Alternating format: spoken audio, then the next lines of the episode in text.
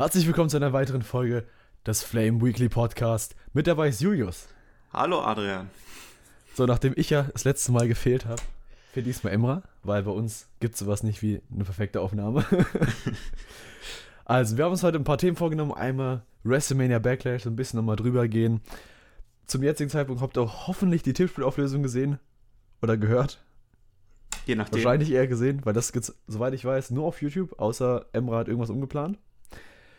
Ist auf jeden Fall lohnenswert. Also, für alle, die es nicht kennen, Flame, unser Wrestling-YouTube-Kanal, weiß, glaube ich, auch mittlerweile jeder. Da gibt es Videos, auch. Also, falls ihr jetzt einen Podcast erwartet und da äh, die Videoeinblendung hab, äh, haben möchtet, dann äh, liegt ihr da leider falsch. Unsere wunderschönen Gesichter könnt ihr höchstens auf. Oh, verdammt, jetzt. Emra fehlt. Jetzt kann, kann er gar nicht die Website promoten. Ja. P, ich kann es auch noch sagen, pwflame.de. Wunderschön. Auf dieser Website findet ihr alle unsere Videos. Ihr könnt uns kontaktieren. Eigentlich alles, wenn ich mich nicht irre, oder? Ja, über die Website oder uns auch per E-Mail per info at pwflame.de. Jawohl. Also, jetzt haben wir, glaube ich, schon fast alles geplackt, was es gibt. Das ist super. Dann kommen wir jetzt mal zu den Themen. Und zwar WrestleMania Backlash. Wie gesagt, äh, das Tippspiel, Tippspielauswertung solltet ihr gesehen haben. Also erwartet das jetzt bitte nicht. Wir reden einfach so ein bisschen mal über den äh, Pay-Per-View. Man könnte meinen, da ist eine untote Stimmung gewesen. Die Entlassungswelle 2021 2.0. Ja, leider war es wieder soweit. Viele von euch haben es wahrscheinlich mitbekommen. Ist ja zum jetzigen Zeitpunkt, wo das äh, ganz ausgestrahlt wird, ein paar Tage her. Dann Osprey legt den IWGP World Heavyweight Titel nieder und AEW auf TBS. Das sind so die Themen, die wir ansprechen wollen. Also wirklich äh, eine pickepackevolle Folge, die wir diesmal haben. Ich würde sagen, wir möchten auch das AEW-Roster erwähnen, aber der Witz ist leider. Das Women's Roster, die Männer haben ich und Emma ja letzte Woche schon genau. mehr als ausführlich durchsprochen. Das Women's Roster steht natürlich auch noch auf der Liste. Irgendwann schaffen wir das ganze Roster.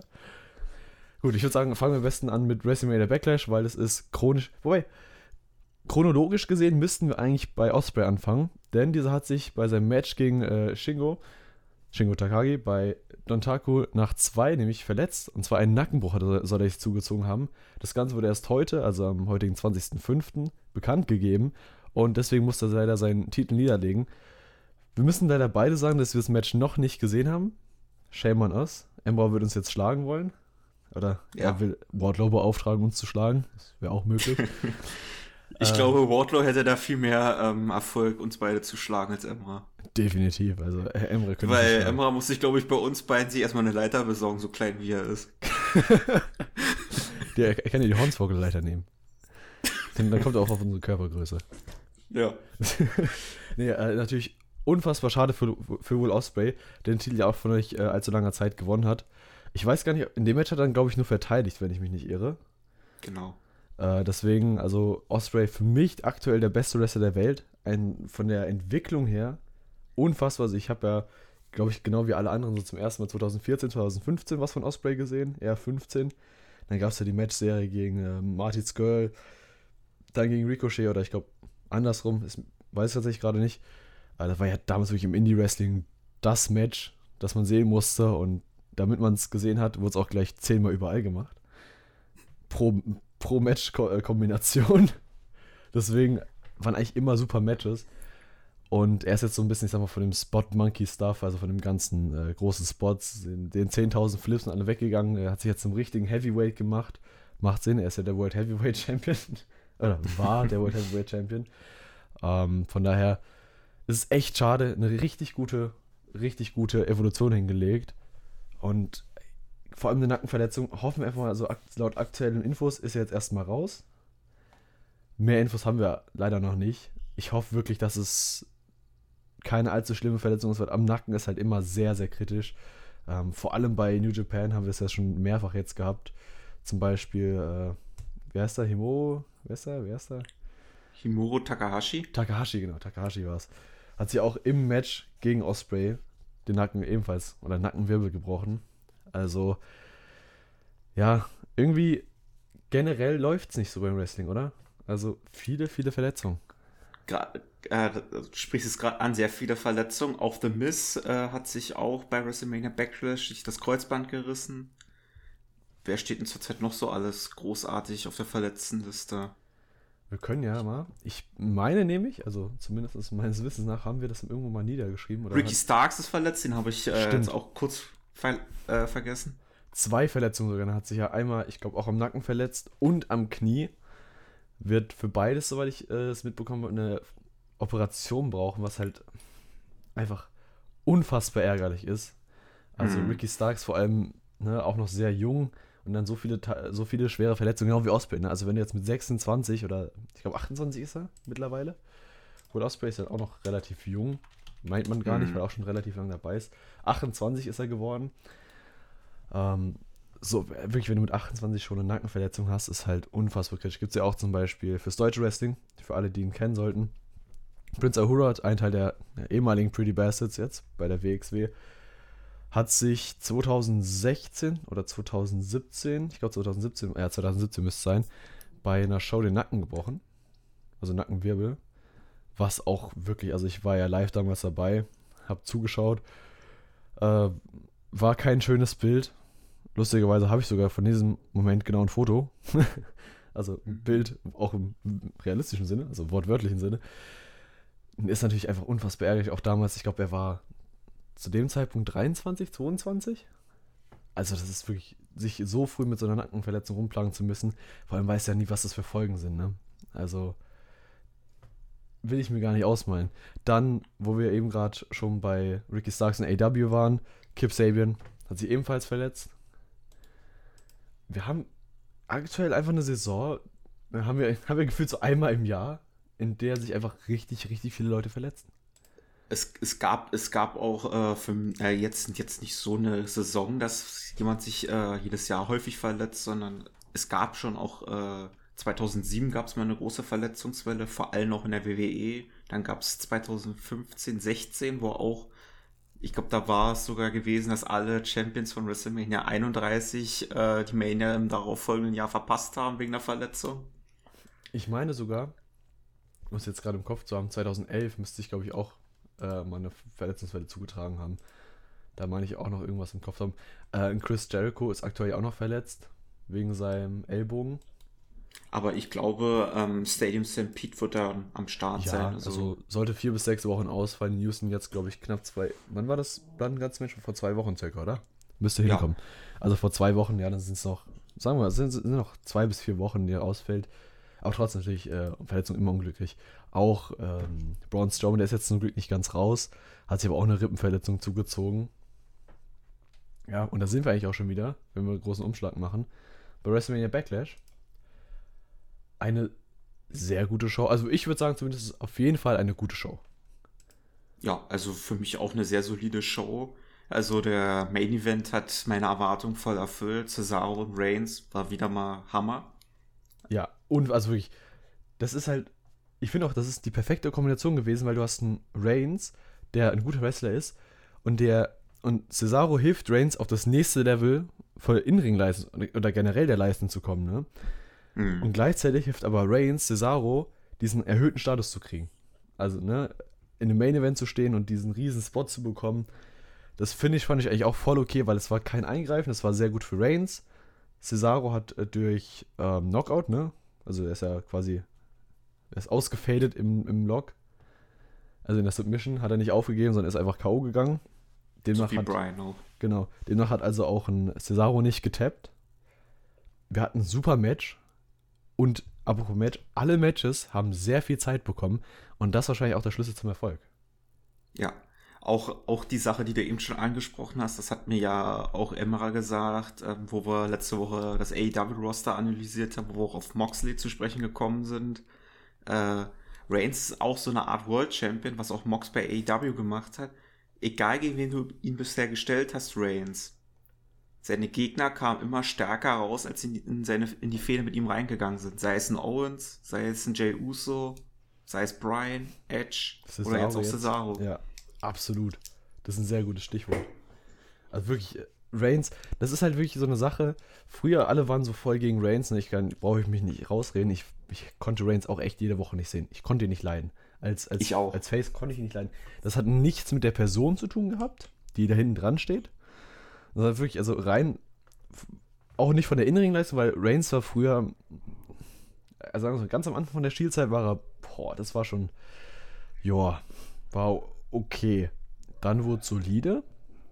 Aber ist auch seit dem Heel-Turn eigentlich nur noch gut. Also klar, er ist jetzt kein Seth Rollins von der inneren Leistung her oder ein Cesaro oder ein Owens oder sonst was, ja, aber er ist, er weiß, was er wann machen muss. Also er weiß die, Ring, die Ringpsychologie, er hat gute Aktionen, er hat ein super Moveset, er ist jetzt weg von diesem, ne, ich sag mal, drei Moves of Doom. Früher der Superman Punch, Spear und das war's eigentlich. Da bringt jetzt auch Variationen rein, auch und einfach mit der, mit Hilfe dieses Heal-Charakters einfach grandios. Also ich finde Heal, äh, Heal Reigns ist wirklich einer der besten Heals der letzten Jahre. Also ich meine, klar, wir können jetzt Mist nennen, so, aber ja. Weil du ihm ja auch schon seine In-Ring-Fähigkeiten angesprochen hast äh, und auch schon seinen Karriereverlauf durchlaufen bist. Ich finde auch promotechnisch ist das ist ja als Ziel mittlerweile einer der besten am Mic geworden. Ich weiß noch, wo er zu Beginn seines Singles-Runs kaum eine vernünftige Promo halten konnte. Und jetzt äh, delivert der eine geile Promo nach der anderen bei SmackDown. Und das auch, obwohl er Heyman an seiner Seite hat. Eigentlich braucht er ihn nicht mehr. Was, was soll dieses heißen, so Suffering Succotash? also ich würde tatsächlich nicht so weit gehen zu sagen, einer der besten am Mike, weil ich glaube, in der WWE gibt es einfach zu viele, die sehr gut reden können. Jetzt aktuell Heels, also wenn wir jetzt pur Heels reden, bei SmackDown auf jeden Fall einer der besten Heels am Mike. Ähm, in der WWE gibt es aktuell gar nicht mal so viele Heels. Man, könnte jetzt einen Randy Orton nennen, der ist ja eher Tweener, sage ich mal. Nee, soll ich jetzt einfach mal mitnehmen, ne? Einfach mit aufzählen. Aber Randy Orton hat auch, falls du die Broken Skull Session gesehen hast, äh, sagt er auch, äh, er hat erst auch im letzten Jahr erstmal verstanden, was man alles braucht für eine gute Promo. Also es gab, gibt auch viele Leute, die jetzt durch diese Pandemiezeit extrem viel am Mic zugelegt haben. Ja, generell, also so viele haben sich unfassbar weit entwickelt. Einfach während dem Ganzen. Also einfach während der Pandemie konnten sich ja wirklich sau viele weiterentwickeln, was auch sehr, sehr cool ist. Also freut mich mega für alle. Ja, also das wäre auch mal vielleicht ein Gegenstand für, die Pod, äh, für einen Podcast, weil jetzt wieder Live-Fans äh, da sind, was, was uns die Pandemic-Era so gebracht hat. Es gibt natürlich viel Negatives, wie zum Beispiel, dass keine Fans da waren. Das sagt auch ein Vince McMahon. Dass das das Schlimmste, was es geben kann, dass keine Zuschauer vor Ort sind, die Feedback über das aktuelle Produkt geben können. Und keine Fans, Aber, die ihm Geld in die Tasche spülen. Ja, das ist auch wieder ein anderes Thema, weil eigentlich hat ja die WWE Geld gespart damit, dass sie keine Ausshows oder auf Tour gegangen sind. Ja, aber muss man darf ja nicht vergessen, das ist auch sowas, was auch relativ häufig davor immer wieder anbedacht wurde. Schon vor der Pandemie gab es ja schon viele Überlegungen, die, beziehungsweise wurde ja schon umgesetzt, dass es weniger Live-Touren gab. Und es gab ja davor schon die Pläne, überhaupt gar keine mehr zu machen.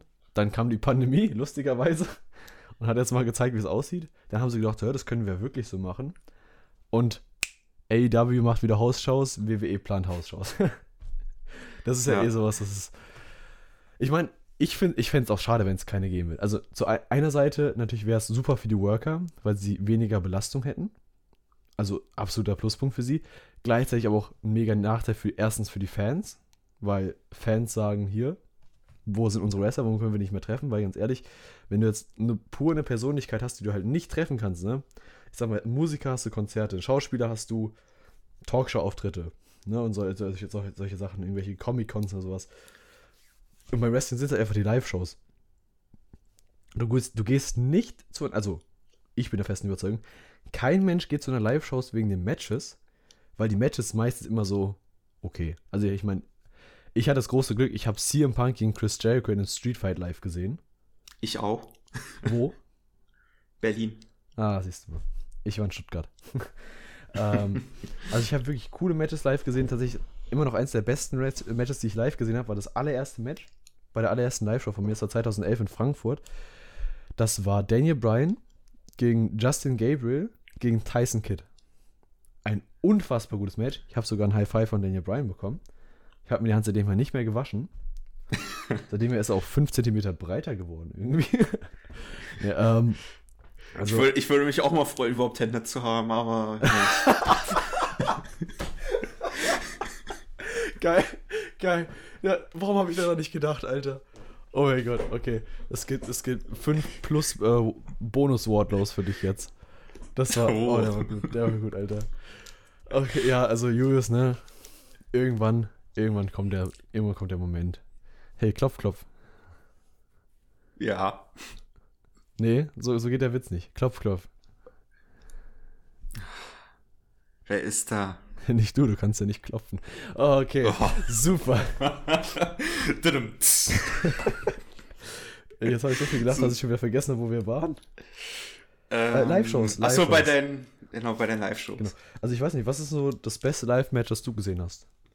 Äh, wie auch bei dir ist es bei mir die erste Live-Show, die ich besucht habe in Hamburg Oh, bei der Undertaker Rest in Peace Tour. 2011, oder? Da 2009 sogar. 2009. War das die, hieß die Rest in Peace Tour? Das war tatsächlich die Ja. Tour, wo ich hin wollte. Gab es nicht auch in halt in Frankfurt. Aber ich war zu jung dafür. Also dort mein Vater. Ich habe mir, ich habe mir sogar, ähm, wie alt war ich denn da gewesen? Elf. Da habe ich mir so extra äh, mir ähm, ähm, von der Schule befreien lassen, dass ich nach Hamburg fahren kann. Krass. Und ich, ich war damals neun, glaube ich, müsste es gewesen sein. Und, ab, und apropos, vor, vor der Show gab es noch in Hamburg in den Saturn eine Autogrammstunde mit äh, CM Punk und Mickey James. Da bin ich noch mit meinem Dad hingefahren vor der Show. Krass. Ich war noch nie bei einer Autogrammstunde. Muss ich echt sagen. Ich, äh, Ah, ganz ehrlich, ah, ganz ehrlich, das war so voll in den Saturn gewesen. Es war eine, auf eine Stunde angesetzt. Punk Mhm. und James kamen eine halbe Stunde zu spät und die halbe Stunde haben sie nicht nachgeholt, sondern wirklich nur eine halbe Stunde dann gemacht. ja, okay, ich meine, das ist natürlich ungünstig. Ich meine, die beiden können wahrscheinlich nichts dafür, ne? Ich mein, Ja. Die fahren nicht selbst, die planen das nicht selbst, die folgen halt. aber, aber, wie, aber wie gesagt, das war dort rappelvoll gewesen, wo die Autogrammstunde stattfand. Ich bin mal bis auf fünf Metern CM Punk angekommen, aber mein Slammetex-Album konnte ich mir nicht von beiden signieren lassen. Was ich Echt schade nicht? fand. Nein. Warum da, also, da haben die sich so wenig Zeit genommen? Oder, wurde, oder kamst du gar nicht das- dran, weil sie schon weg waren? Ich, das war, äh, da war so viel los gewesen, also da komm, bin ich einfach nicht angekommen. Ah, das Aber ich habe ein schönes, aber ich habe ein schönes Bild, wo ich so als elfjähriger Bub da so vier, äh, fünf Meter von CM Punk entweg, äh, entfernt stehe. Jawohl, wenigstens etwas, Alter. Bei mir ist Also das können, das kann nicht jeder deutsche Wrestling-Fan von sich behaupten, dass er ein Bild äh, mit CM Punk hat. Ja, also ich, ich habe ein Bild von CM Punk gemacht. Bei der Tour. Das habe ich auch. Also, ich muss echt sagen, eine Sache, die mich bis heute noch unfassbar ärgert, ist, als Taker ja in, ähm, in Deutschland war, ne? Im Dezember 2019? 2019 müsste es gewesen sein. Ist schon wieder zwei Jahre her fast. Das ist der Wahnsinn. Eineinhalb Jahre schon. Ähm, war mir natürlich als Schüler viel zu teuer. Aber für alle, die ihn kennen, ich erwähne jetzt einfach mal, ich, ich, ich erwähne ihn einfach mal als Julian, weil ich nicht weiß, ob er als die Person genannt werden möchte, weil die Person eigentlich so nicht mehr existiert, hat mir angeboten, ich zahle die Hälfte. Weißt du, weil er auch dahin wollte, und hat gemeint, dann können wir zusammen Mhm. Das, das, wirklich, das war eins der coolsten und freundlichsten Angeboten, eine der nettesten Gesten mir gegenüber jemals. Äh, generell Julian ein unfassbar netter Mensch. Also sehr schade, dass er mit dem aufgehört hat, was er gemacht hat. Ich versuche ich versuch da schön rumzutanzen. Nicht, dass ich irgendjemand auf die Füße trete. Ähm, hat dann aber leider im Endeffekt doch nicht geklappt. Also auch aus meiner Seite aus hat es irgendwie gar nicht geklappt, zeitmäßig. Und hey, das ist so schade, ne? Weil ein Bild mit Taker, ein Bild mit Kane, es ist halt für mich als Undertaker-Fan, Taker zu treffen, wäre halt der Lebenstraum schlechthin so. Ist jetzt halt nicht wahr gekommen und ich werde ihn wahrscheinlich auch niemals in meinem Leben treffen. Brauchen wir uns jetzt keine falschen Hoffnungen machen. Ist halt schade, aber trotzdem, ne? Also ich, ich finde halt, um jetzt wieder komplett umzuschlagen, zurück aufs Thema zu kommen, du gehst zu Live-Shows wegen den Personen, du gehst wegen den Leuten, wegen den Wrestlern, weil du die, weil du die live sehen willst, ja. Ich, ich würde auch, sa ich würd auch sagen, um da mal einzugrätschen, dass auch Live-Shows für gewisse Performer, gerade auch für Rookies, die gerade frisch im Main-Roster sind, noch ein bisschen in-ring-technisch noch ein bisschen grün hinter den Ohren sind, auch da sind, äh, um vielleicht auch neue Dinge auszuprobieren. Ich weiß noch, wo ich mal 2016 in Berlin bei einer Raw House Show war. Da war Braun Strowman auch noch äh, relativ neu noch im Main-Roster, auch als Singles-Wrestler. Und da hat er auch äh, Moves und Aktionen gezeigt in, seinem, in seiner Body Slam Challenge gegen Big Show, die man jetzt auch nicht von ihm alle Tage im TV gesehen hat oder überhaupt nicht von ihm mal im TV gesehen hat. Also da sieht man auch, dass gerade solche Leute auch so eine Hausshows ausnutzen, um sich auch mal aus ihrer Komfortzone rauszugehen und vielleicht auch mal neue Dinge auszuprobieren. Definitiv, also für die Wrestler, sag ich mal, ist der, ist es natürlich über, sehr, sehr praktisch, weil sie halt auch viel lernen können. Und für die Fans halt einfach, um die Leute zu sehen. Deswegen, wenn es kein, keine Live-Shows mehr geben würde, würde das, glaube ich, der WWE doch im Endeffekt trotzdem mehr schaden, als dass es ihm was bringen würde. Wie gesagt, ich würde es natürlich den Performern, die sich davon halt dann, ich sag mal, ein bisschen besser erholen können, den würde ich es natürlich gönnen, aber es ist halt so ein, es wäre halt irgendwie nicht so die richtige, der richtige Weg. Und jetzt mal kurz zurückzudenken. Wir kamen darauf, weil Vince McMahon, weil Vince McMahon AEW. Äh, wie kamen wir darauf? Äh, keine Ahnung. Grand, grandios. Äh, wir kamen, glaube ich, irgendwie über ein Zitat davon, dass die Fans, weil die Fans halt gefehlt haben, ne? Ach so, ja. Also viele Leute entwickelt. Genau, Roman Reigns. Roman Reigns und, nee, Randy Ortons Promo-Skills. Wahnsinn, Alter. Wie wir da wieder zurückgeschlagen haben. Also ich, ja. grandios, grandios. Also, wir waren bei WrestleMania Backlash. Reigns hat sich der verbessert. Äh, Orton von den Promos ja auch. Gut, glaube ich, können wir so Ja, abhalten. wir haben bisher nur über die Main Event gesprochen. Was sagst du überhaupt ähm, zu der. Wie heißt, wie hieß dieser komische Batista-Film nochmal? Oh, Army of the Dead. Armies of the Dead. Der kommt genau. tatsächlich morgen raus, also von uns aus. Für euch ist er jetzt schon auf Netflix verfügbar. Oder auf wirklichen Streaming-Portalen online. Würdest du ihn hier nach diesem wunderschönen Lumberjack-Match angucken? Ja. Aber nicht wegen dem Lumberjack-Match, sondern weil Matthias Schweighöfer drin ist und ich mir diese Kombination aus Batista und Matthias Schweighöfer einfach nicht vorstellen kann. Also, ich verstehe es nicht, aber deswegen gerade. Das, das ist fast so, als würde man Sylvester Stallone und Till Schweiger in einen Rennfahrerfilm stecken. Was es tatsächlich schon dazu gekommen ist. Was? ja. Nein. Doch. Was? Ja, der Theme hieß Driven. Mit Sylvester Stallone und äh, Till Schweiger. Das ist. Äh, es gibt Sachen, die gibt's nicht, oder? Doch. Ist ja krank. Was zur Hölle? Egal. So, ich glaube, wir, wir driften zurzeit wieder ein bisschen zu sehr vom Thema ab. Oh, wir driften hier Wrestling. Driven, ne? Driven? Ja. Driven. Ähm, was ich sagen wollte ist, ich bin ganz ehrlich, ich sehe es glaube ich nicht ganz so eng, weil für mich war dieses Match sowieso, hat keine große Bedeutung gehabt. Das war für mich tatsächlich eher ein Filler-Match. Und ähm, deswegen fand ich es auch nicht so schlimm, weil ich meine, man ist halt bei World Wrestling Entertainment, ja. Und ich fand die Idee ganz lustig, um den Film halt zu bewerben man hat halt wieder hier den Fehler gemacht, das gleiche, ich vergleiche das mal mit, dem, mit der Jericho Bump. Ne? Die Jericho Bump war auch krass und unfassbar und war für mich aber aus dem Sinn scheiße, wie es halt verkauft wurde. Ja? Weil so oh, Concrete oder Solid Steel Floor.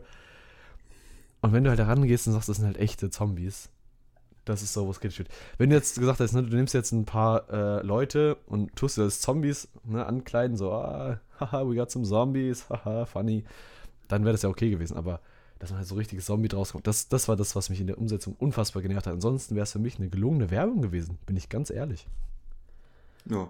Und auch Props an The Miss, äh, das Match wurde ja pre-taped und er hat sich ja, wie schon am Anfang des Podcasts erwähnt hat, mit Kreuzband oder man weiß ja nicht, wie seine Kreuzbandverletzung jetzt aussieht. Äh, das war beim Outside Dive, ne? Von der Amy Priest. Oder ich weiß nicht, ob es ein. Outside Dive war, dieser aber, aber auf jeden Fall Props, dass er da das Match noch äh, durchgezogen hat, weil ich glaube, ein, Kreuz, äh, ein angerissenes oder komplett durchgerissenes Kreuzband ist, glaube ich, nicht gerade so äh, angenehm. Echt? Weil ich habe letztens gehört, dass man sowas tatsächlich gar nicht sofort spürt.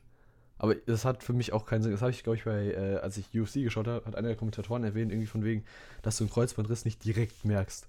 Das dauert kurz.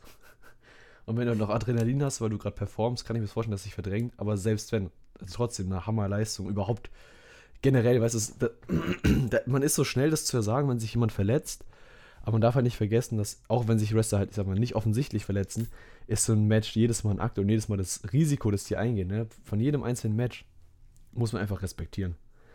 So. Ich weiß auch noch, ähm, wo sich Cesaro sich vor knapp vier Jahren sich auch mal bei No Mercy verletzt hat, äh, wo er sich ja die Zähne oben in den oh, Kiefer ja. reingeschoben hat. Oh, ja. Da habe ich auch gelesen, dass er, äh, als er in die Gorilla Position zurückkam, dass der, der ganze Lockerroom inklusive Vince McMahon äh, gestanden hat und ihn applaudiert haben, dass er das Match trotzdem durchgezogen hat. Stell dir vor, du brichst dir einfach wirklich zwei Zähne komplett in den Kiefer rein, gehst backstage.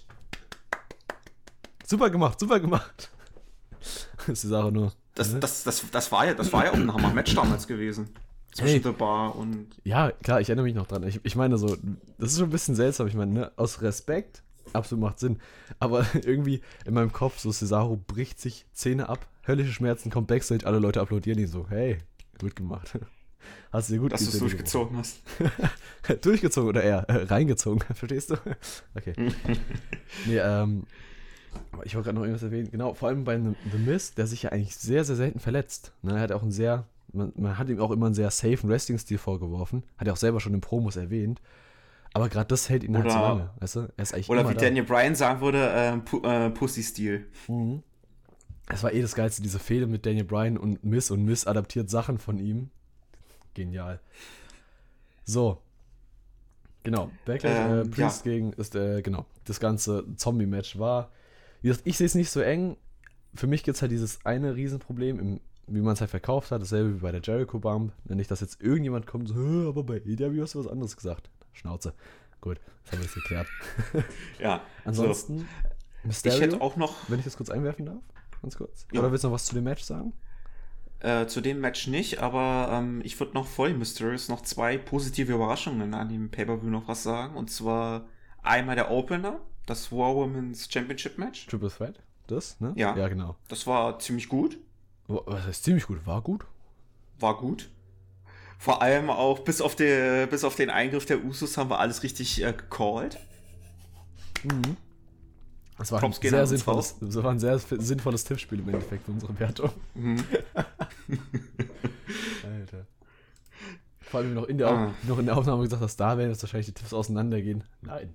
Nein, werden sie nicht. Nein. Ah, Ja. das ist geil. Und, und auch was mich positiv überrascht hat, war das WWE Championship Match, was sehr unterhaltsam war und auch sehr spotlastig für die drei Heavyweights. Das, das habe ich tatsächlich bis jetzt noch nicht geschaut, das muss ich immer noch mal sauchen. Aber ich hänge, wie ihr gemerkt habt, schon beim Will Osprey-Thema Wrestling-mäßig ein bisschen hinterher. bin ja froh, dass ich Blood and Guts geschaut habe. Ja, aber ich habe hab ich auch tatsächlich sehr, sehr viel Positives gehört für, ähm, über das Match. Kommt natürlich immer darauf an, mit welchen Erwartungen man reingeht. Man hat hier dran natürlich auch drei Top-Worker. Ich meine, Strowman als Big Man ist sehr gut. Also für seine, für, fürs Big Man sein. McIntyre Mhm. wollen wir sowieso, äh, sowieso nicht drüber reden. Noch ein Bobby Lashley. Der kann. So, ich würde sogar Bobby Lashley so mittlerweile so, so leicht mit Lesnar vergleichen, weil Le äh, Lashley ist oft runterfährt, was er macht. Aber der kann halt auch viel mehr, ne? Wenn er wollen würde. Also von daher. Und man darf auch nicht vergessen, Le- Lashley ist jetzt auch schon Mitte 40, aber es merkt man den auch null an, wenn der äh, in den Ring Er steigt. sieht das ist ja halt genau aus wie 2006. Ja. Ich bin so neidisch. Ich sehe jetzt nicht mal mehr aus wie 2006. ich glaube, so ein 21-Jähriger vor der aus wie ein 6-Jähriger. Das wäre. ja, genau. Ähm, kann ich dann zum Mysterio-Match kommen? Ja. Weil, also ich will das Match gar nicht an sich großartig erwähnen. Es war ein gutes Match, fand ich. War ein cooles Tag-Team-Match. Schade, sehr, sehr Ja. schade für Dolph Ziggler. Ich muss sagen, Root mochte ich auch extremst bei TNA. Ähm, mittlerweile habe ich aber irgendwie die Interesse an ihm verloren. Bei Sigler schwächelt es bei mir auch mittlerweile natürlich, aber Sigler bleibt immer im Herzen. Deswegen sehr schade für ihn. Jedoch muss man erwähnen, Rey Mysterio und Dominic Mysterio allererste wirkliche Vater- und Sohn-Kombi, die Tag Team Champions wurden. Ja. Und das, Also- ist, das ist ein Achievement. Das ist durchaus ein Achievement und hat, hat es auch Ray angesehen, dass er wirklich sehr stolz auf diesen Moment war, dass er noch, man weiß ja nicht, wie lange seine Karriere noch geht, aber dass er das nochmal mitnehmen durfte und noch miterleben durfte, mit seinem Sohn zusammen Champion zu werden. Das war für ihn, glaube ich, schon ein sehr emotionaler Moment. Auch für Dominik wahrscheinlich. Vor allem ist es auch, glaube ich, für die Zuschauer ein emotionaler Moment gewesen, weil, ich sag mal so, die Hauptzielgruppe der WWE, also nicht die, die WWE denkt, was ihre Key Demographic ist, aber sowas, ne, der Hauptzuschauer ist, der kennt halt noch zum Beispiel die Eddie-Story von damals, ne, mit dem äh, Custody of Dominic, mit dem Leiter-Match. Ähm, wo es ja auch damals quasi schon um, um Dominic ging. Und wir sind ja quasi mit ihm aufgewachsen. Also wir beide zum Beispiel, ne? Wir sind ja wirklich mit Mhm. Dominik groß geworden, mehr oder weniger. Dom Dominik war auch ähm, in der CM Punk-Fehde damals auch mal kurz präsent. gewesen. Das 2010 darf war das, oder? Genau. Ja, stimmt. Das war auch, auch eine unfassbar gute. Also, das, ich, ich erwähne es so gerne. Punk und Mysterio hatten auch eine unfassbar gute Chemie. Das Match bei WrestleMania war nicht so gut. Aber Over the Limit war ein gutes Match Ja, gewesen. genau. Gerade von Punk. Das war wirklich, also, das vergisst man so. Wie, man denkt halt, ne, heutzutage ist das Wrestling, heutzutage ist es unfassbar gut. Aber das war auch damals, also, man muss natürlich das Richtige raussuchen. Eigentlich alles, was, was damals Sigler zum Beispiel gemacht hat, war genial. Miss gegen Kingston, die Fehde war geil. Sigler gegen Mysterio war damals geil. Ne? Die ganzen Fäden um den IC-Titel. Auch dann, ich glaube, Morrison gegen Sigler auch. Das ist. Oder was man auch nicht vergessen darf, äh, Ray gegen Jericho um den IC-Titel. Oh, das war 2009, oder? Ja. Oder so. Nee, doch, 2008 war die ganze Legend-Story. Das war danach, ja. Also wirklich, ganz ehrlich, weißt du, was mir gerade auffällt? Der IC-Titel war 2009 einfach unfassbar geil. da ging es einfach richtig ab. 2009, 2010. Oh Mann, Sigler ist auch ein geiler Typ. Äh, genau. So, damit haben wir das Thema auch abgeschlossen, WrestleMania Backlash. Und ihr merkt schon, wir hacken das immer so ein bisschen ab. Das liegt daran, dass wir jetzt schon zwei von unseren drei Themen geschafft haben. Zwei von unseren, sogar vier, von vier, von unseren vier. Äh, wir wollten es natürlich definitiv ansprechen, das Women's Roster. Nehmen wir uns fest vor. Hm. oh. Okay. So, kommen wir dann zum, ja, wahrscheinlich traurigsten Thema. Äh, ich möchte es gar nicht ranken, wenn ich jetzt so an die Osprey-Verletzung denke. Ähm, die Entlassungswelle. Gehen wir einmal ganz kurz durch, wer denn jetzt alles entlassen wurde. Betrifft eigentlich hauptsächlich NXT. Unser deutscher Alexander Wolfe, was ich glaube, uns alle am härtesten getroffen hat, bis auf eine Person. Ähm, also der gute Ex-Main Axel Tischer will das wahrscheinlich zurück. Also ich, ich kann mir eigentlich nur vorstellen, dass er zu 90% zurück nach Deutschland geht, zur WXW. Ansonsten kann ich mir auch ganz gut vorstellen, dass er vielleicht zu Impact geht, weil bei AEW sehe ich ihn ganz ehrlich gesagt kein bisschen. Ich auch nicht, da passt auch irgendwie nicht rein vom Stil her. Ja, also vor allem, er ist jetzt auch nicht so der Riesenstar, ne? Also er ist halt das ging jetzt voll blöd. Ich denke mal, aber du weißt, wie ich es zum äh, zumindest meine. Er ist halt mhm. auch eher Impact-Niveau von seiner Person her. Und mit Eric Young könnte man so ein bisschen anschließen und ganz ehrlich, Violence by Design zusammen mit Alexander Wolfe fände ich ganz ehrlich gesagt schon cool. Also, ja. wie es mit dem funktionieren würde, weiß ich nicht, aber ich bin sehr sicher, er, er schafft's. Genau, dann haben wir Ezra Judge, haben Emma und ich auch letzt, äh, Emma, schon, tut mir sehr leid. Julius und ich vorhin nochmal nachgeschaut, wer denn der gute Ezra Judge ist. Ein ehemaliger Bodybuilder, beziehungsweise er bildet immer noch sein Body aus. ist dann zur WWE gekommen. Wir haben leider nichts an Matches von ihm gefunden, also zumindest äh, kein Videomaterial. Ich weiß nicht, ob du irgendwelche Statistiken gefunden hast, wo er gewrestelt hat. Ich habe jetzt, hab jetzt erstmal nichts gefunden, aber wir beide haben erstmal ein paar Bilder über den Dude ausgetauscht und da wir, mussten wir beide feststellen, da verstehen wir die Entlassung ehrlich gesagt nicht. Ja, also wirklich in Top-Shape, in ein Riesentyp, ein riesenbreiter Typ, eigentlich genau das, was Vince möchte. Gut, eine Sache gibt es, die Vince wahrscheinlich nicht ganz so sehr mag, das werde ich jetzt aber nicht sagen, das kann sich jeder denken, der seinen Namen googelt. bevor wir jetzt irgendwann. Oder irgendein Bild von ihm sieht. Genau, bevor jetzt nicht irgendjemand äh, dann uns canceln möchte. ähm, hab ich, haben wir nicht verstanden. Da wurden wir wahrscheinlich mal kurz zu einem Vince.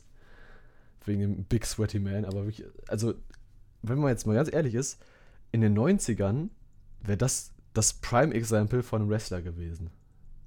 Ja. Groß, unfassbar definiert, saubreit, also Wahnsinn. Dann haben wir Jessamine Duke. Die ehrlich gesagt, ehrlich gesagt finde ich die Personalie ein bisschen traurig, weil ich gehört habe, wo das mit diesem Four Horsewoman Sache mit Shayna Baszler auch angefangen hat, dass Jessamine Duke von den vier sogar die talentierteste gewesen sein soll. War auch häufig verletzt, stand in dem Schatten von Shayna Baszler und Marina Shafir.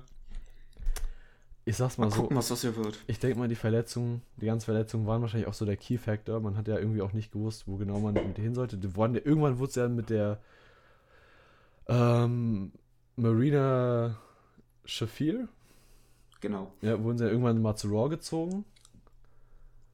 Aber das war es dann auch eigentlich so ziemlich. Ich meine, sie ist jetzt 34, sie ist jetzt nicht die älteste. Ähm, sie kommt ja aus der UFC-Original, also auch aus dem MMA-Bereich. Ich könnte mir vorstellen, dass es vielleicht nochmal versucht mit dem MMA. Dann wird es wahrscheinlich nicht zur UFC gehen, weil ich kann mir nicht vorstellen, weil so ein Riesenname war sie jetzt nicht. Ich weiß nicht, auch nicht, um echt sein, weiß ich auch gerade nicht, was ihre ähm, ja, WWE-Statistik ist. Äh, ihre WWE, wahrscheinlich. ihre WWE-Statistik, als ob irgendjemand eine WWE-Statistik interessiert. Äh, ihre UFC-Statistik. Ah, siehe da. Ne, da wird es auf jeden Fall nicht wieder hinkommen. Sie hatte 1, 2, 3, 4 UFC-Kämpfe und davon hat sie drei verloren. Ging also sehr schnell okay. für sie raus. ähm, ja, braucht man, glaube ich, gar nicht drüber reden. Also, wenn, dann denke ich, das sieht man sie eher bei so ein paar anderen MA liegen. Ich weiß auch nicht, wie sehr sich jetzt mittlerweile ans Wrestling gewöhnt hat, weil klar ist sie natürlich umgestiegen, aber ich meine, wenn man so lange raus ist, also so viel Wrestling hat sie jetzt nicht gemacht. Und ich meine, sie wäre bestimmt, wär bestimmt ein Gewinn für AW für die Women's Division, wenn wir es mal anschneiden wollen.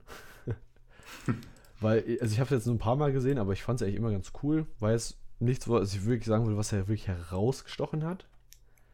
Aber ich glaube, man, also mit der kann man sehr viel anfangen. Also ich glaube, die hat noch sehr viel Potenzial noch nach oben. Hm. Deswegen, ich weiß nicht, wie du das jetzt siehst. Also ich habe es ja vorhin schon gesagt, ähm, Jessamine Duke soll man sehr viel Talent nachgesagt haben, in-ring technisch. Man konnte nicht so viel von ihr sehen. Und mal gucken, ob sie jetzt nochmal MMA nochmal anstrebt oder sie von einer größeren Promotion für die Women's Division unter Vertrag genommen wird. Vielleicht sieht man dann vielleicht ihr Potenzial oder nicht Potenzial. Ja. Oder so. Ja, genau. Dann würde ich sagen, machen wir direkt weiter. Kommen wir zu Drake ja, Words. Words, Words. Ich weiß nicht, wie es ausgesprochen wird. Words. Der gute alte Drake Younger. Oder Drake Young. Bin mir gerade nicht sicher. Ich kannte original aus, der, aus dem äh, Deathmatch Wrestling Bereich. Drake Younger, genau. Ja, war ich gestern ein bisschen verwirrt, warum das Ganze passiert ist. Dann hat mich Emra aufgeklärt, dass er sehr, sehr viele ja, ich sag mal, fragwürdige und sehr kritische Aussagen getätigt hat und auch scheinbar seine Gesinnung nicht so, ja, wie sagt man, ohne es falsch Politisch korrekt ist. Ja, genau, perfekt. Dass es nicht ganz so politisch korrekt war, was er da teilweise von sich gegeben hat oder was er auch für äh, Ansichten hat. Von daher mittlerweile finde ich es tatsächlich auch, also interessiert mich relativ wenig, hat mich erst tatsächlich im ersten Moment härter getroffen, als ich das noch nicht wusste. Hat sich auch scheinbar schon bei, bei sehr, sehr vielen anderen Ligen gemeldet und tatsächlich nach einem Job gebettelt, weil keiner ihn annehmen möchte danach. Mal sehen, wo er landet. Naja, bei seinen politischen Ansichten ist das ja auch kein Wunder dann, wenn er Leute gewisser, Haut, gewisser Hautfarbe nicht respektiert oder. Zum Beispiel äh, Ezra Judge. Da können wir den Kreis schließen. ja, Full Circle wieder mal. ja, also jetzt im Endeffekt auch kein Riesenverlust. Also er war ein guter Ref, würde ich sagen, also wie ich es immer gesehen habe, deswegen. Aber muss natürlich auch ein bisschen abgleichen, so ein bisschen abwiegen mit den persönlichen Ansichten, sag ich mal. Von daher, ja. Dann kommen wir zu Skylar Story, aka oh. Brandy Lauren. Paraflow ist schwer getroffen. Ich habe absolut nichts von ihm im Ring gesehen, muss ich sagen. Ich auch nicht. Damit hätten wir das Thema. Aber es ist eine sehr charismatische Dame, das muss man ihr lassen, auch wenn ich von ihr nichts im Ring gesehen habe. Und sie war ja auch bei Evolve gewesen, bevor sie zur WWE gegangen ist. Man weiß es nicht, wo wo der Wind sie hinwehen wird. Also Indie-Bereich, vielleicht zu Impact, AEW. Das heißt in den Bereich, nicht in die Bereich. oh, sorry, sorry, sorry. Ja, ja. Ja, also ich denke mal auch sie wird, wenn, ich, wie gesagt, ich weiß nicht, wie sie im Ring ist, aber allein Ausstrahlung ist schon sehr wichtig beim Wrestling. Und ich meine, AW hat einige, die Ausstrahlung haben, aber nicht so Wrestling. Von daher, hey, who knows? Sie findet bestimmt was. Sie ist auch vor allem auch noch, ich glaube, noch deutlich jünger als äh, zum Beispiel eine Jessamine Duke. Ich glaube, die müsste ja, ja. so Ende, Mitte, Ende 20 sein. Dann kommen wir. Also ungefähr mein Alter. ja, schnapp sie dir, Tiger. Paraflo gefällt das nicht. Was will er machen, ne? wenn, wenn, der, wenn er dich duellieren möchte, um ihr Herz zu gewinnen? Ich meine, du kannst dich ja nicht wehren. Ich meine, du kannst treten, aber ob das hm. hilft? So, genau. Und dann kommen wir jetzt mal... Tritte sind effektiver als Schläge, das weißt du. Kommt drauf an, wer tritt. Ja, damit hast du nicht gerechnet, ne? Ja. Damit hast du nicht gerechnet. Ja. Ähm, so. Gut, äh, was ich noch erwähnen wollte, ist noch die letzte Person. Das ist nämlich tatsächlich so, so meine Brandy Lore ein bisschen, und zwar Vanessa Bourne. Da habe ich damals bei Mayan Classic Turniers erstmal tatsächlich äh, gesehen. Und ich fand auch, die ist eigentlich eine sehr gute, also, ja gut, sehr gut.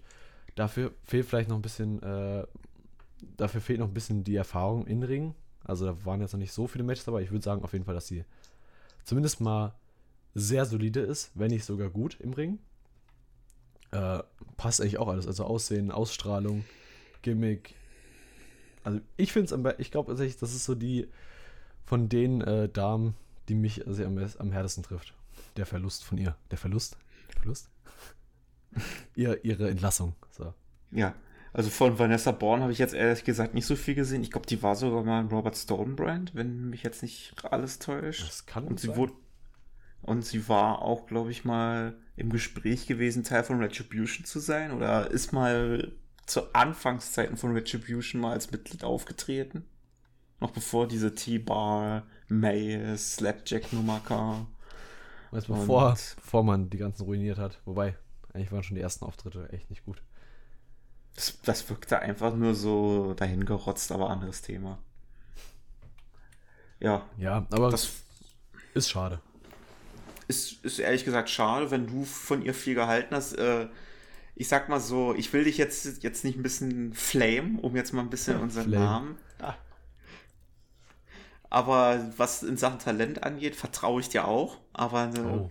Wenn ich mich entscheiden müsste zwischen dir und Emra, würde ich, glaube ich, tatsächlich eher auf Emra vertrauen. Ja, gut, ich meine, du kannst halt viel von jemandem erwarten, der keinerlei Ahnung von In-Ring-Wrestling hat. Im Gegensatz zu einem, der fünf Jahre Erfahrung hat. Ich glaube, der eine oder andere Mhm. wüsste mehr darüber Bescheid. Aber okay, das ist deine Sache. So, Ja. jetzt haben wir unseren Emma-Rent drin, um zu gucken, ob er das Ganze sich anhört. Weil falls ja, hören wir von ihm demnächst.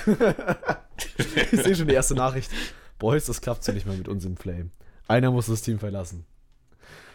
Ah. Und das werde im Notfall ich sein. Übrigens, ich weiß nicht, ob, äh, du es wusstest, aber äh, Vanessa Bourne war tatsächlich äh, eine Schauspielerin, die in sehr, sehr vielen Werbungen aufgetreten ist. Hm. Kleine Information. Okay, so, dann kommen wir jetzt tatsächlich, äh, wir kommen zu unserem vorletzten Thema. Und zwar AEW auf TBS. Und da lasse ich dich einfach mal das Thema anfangen.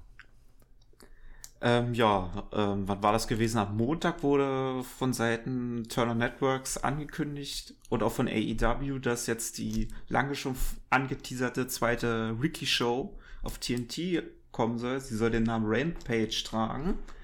Es wird eine einstündige Show sein, die freitags ausgestrahlt wird. Nicht äh, Head-to-Head zu SmackDown, sondern direkt nach SmackDown. Also für alle deutschen Fans, SmackDown beginnt bei uns immer in der Regel um 2 Uhr morgens endet um 4 Uhr und wenn SmackDown vorbei ist, fängt Rampage an. Also so wie gesagt, eure dritte Stunde SmackDown, falls ihr noch Bock habt. Und dann gab es auch noch äh, eine weitere Ankündigung, und zwar werden dann die neue Show Rampage, die übrigens auch am 13. August starten wird, wird zusammen mit AEW Dynamite dann auf TBS ziehen, was ja so, glaube ich, das Zugpferd mit TNT ist, auf dem Turner Network. Und Davon kann man sich, glaube ich, auch versprechen, weil ja auch äh, TNT sich jetzt die Eishockeyrechte sich gesichert hat, die ja dann auch auf den Mittwoch fallen, dass dann Dynamite ihren gewohnten Timeslot am Mittwoch behalten wird. Ich fand es übrigens sehr, sehr schön. Das ist eigentlich so die perfekte, so, so ein richtig typischer AW-Werbeslogan. Die dritte Stunde von SmackDown. Find, fand ich geil. Also, halt. Eine Sache habe ich auch noch unterschlagen, Ja. um, um nochmal kurz reinzugrätschen. Und zwar ähm, wird äh, AEW nicht komplett äh, von TNT verschwinden, sondern es wird viermal pro Jahr, also so ähnlich wie NXT es mit Takeover macht, ähm, Special Events geben, la Saturday Nights Main Event, die auf TNT ausgestrahlt werden. Also es könnte wahrscheinlich sein, dass wir sowas sehen wie Fighter Fest letztes Jahr, was bei Dynamite war, oder Bash at the Beach war ja auch noch vor der Pandemiezeit, oder der Jericho Cruise. Also es kann interessant werden. Ja, jedenfalls äh, moven sie zu TBS, weil sie da eine bessere auch Zeit kriegen, also kriegen eine bessere Primetime-Platzierung, was natürlich auch am besten für mehr Quoten sorgen soll. Macht Sinn. Die Shows Dark und Dark Elevation, äh, Elevation, Elevation, ich weiß immer nicht, was heißt, ich glaube Elevation, oder? Elevation. Siehst du mal. Äh, bleiben weiterhin auf YouTube, also da kannst du kein anderes Wort von. Das heißt, es geht eigentlich primär darum, dass es jetzt quasi die neue Rampage-Show gibt und ja, AEW halt einfach Dynamite halt mit, mitzieht dann. Über Rampage bin ich mal gespannt. Es wurde schon oft über so eine Women-Only-Show geredet. Ich glaube, Rampage ist nicht so der Name, der es treffen würde. Deswegen gehe ich einfach mal davon aus, dass man vielleicht noch so. Ja, was möchte man in einer Stunde machen? Kle- Kleiner Fun Fact: SmackDown war ursprünglich auch als reine Frauenshow geplant. Diesmal, die, die gehen an, selben, an dieselbe Uhrzeit, am selben Tag, selbes Konzept, selbe geänderte Umsetzung. AEW macht so WWE nach, so schlimm. Ja, Nee, also, Ich denke mal, man kann es wahrscheinlich eher so ein bisschen mit NXT vergleichen. Von der, ne, ich sag mal, von der einstündigen NXT damals. Wahrscheinlich werden wir sowas Ja. in der Art sehen. Ich denke mal, ich denke tatsächlich eher weniger ja, weniger, ich sag mal, Gerede, was ja bei AW sowieso nicht der Main-Fokus ist, aber vielleicht sieht man so zwei, drei Matches, die auch ein bisschen mehr Zeit kriegen. Weil bei Elevation zum Beispiel haben wir, was weiß ich, 18 Matches innerhalb von 60 Minuten gefühlt. Zwei Stunden geht Elevation. Ja, dann haben wir trotzdem 16 Matches, die alle gefühlt zwei Minuten gehen. Also, vielleicht denkt man da ein bisschen, denkt man da ein bisschen drüber nach. Ich hoffe nicht, dass sie die Show einfach verballern, nur um eine zweite Show zu haben. Aber kann ich mir bei AW auch nicht vorstellen. Deswegen ich glaube auch nicht, dass ich glaube auch nicht, dass sich AEW sich das leisten kann mit Rampage. Ähm, ich habe zwar so meine Befürchtung, dass es auch wieder so ein Dark Abklatsch sein kann, nur mit anderen Namen.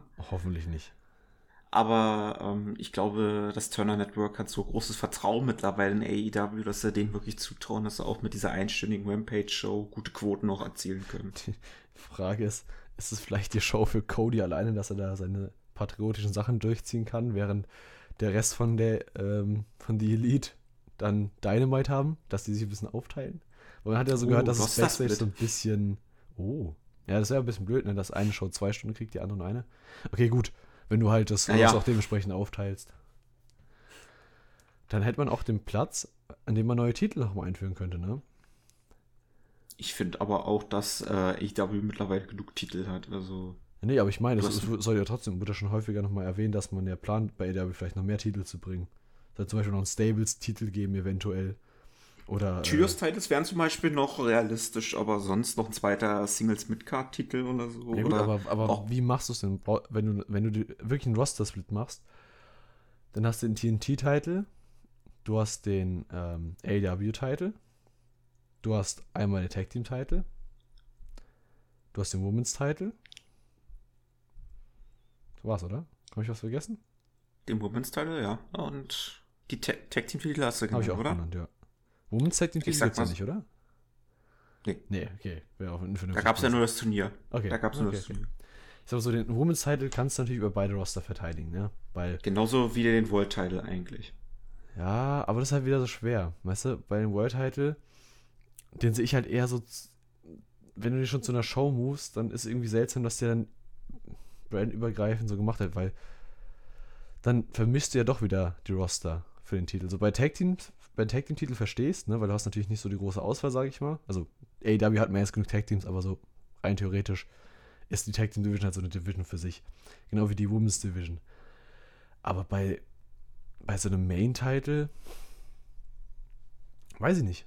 Weiß ich nicht, vielleicht gehe ich da einfach nicht mit Die, die WWE hat es, glaube ich, mal ähm, 2002 mal ausprobiert, äh, als sie mit dem Loster Split angefangen haben. Das fand ich damals ehrlich gesagt gar nicht mal so schlecht. Das ist äh, immer von.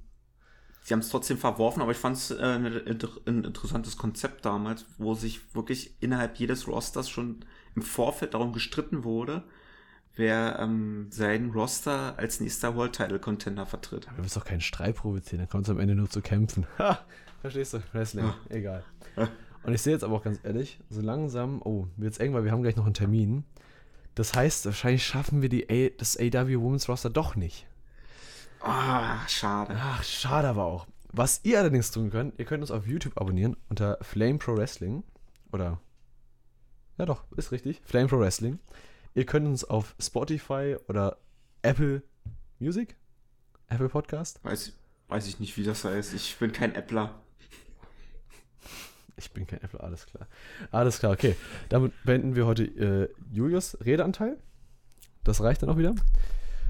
Ihr könnt uns natürlich auf jegliche Plattformen, also überall, wo es, äh, wo es Podcasts gibt, sind wir vertreten. Da könnt ihr uns gerne folgen und immer aktuell bleiben. Ihr habt unsere Website. Julius, dein Part pwflame.de. Emma macht es noch einen Ticken schöner, aber ich glaube, am schönsten wird sowieso Wardlow sagen. So, Grüße gehen raus an Emma. Oder natürlich auch auf Twitter, auf Discord folgen, also unsere Discord beitreten. Da könnt ihr gerne mit uns quatschen, mit uns schreiben. Und ansonsten findet ihr alle wichtigen Links da, wo Platz ist und Links angegeben werden können. Am besten natürlich auf unserer Website pwflame.de. Wir bedanken uns vielmals fürs Zuhören und wir sagen bis zum nächsten Mal bei Flame.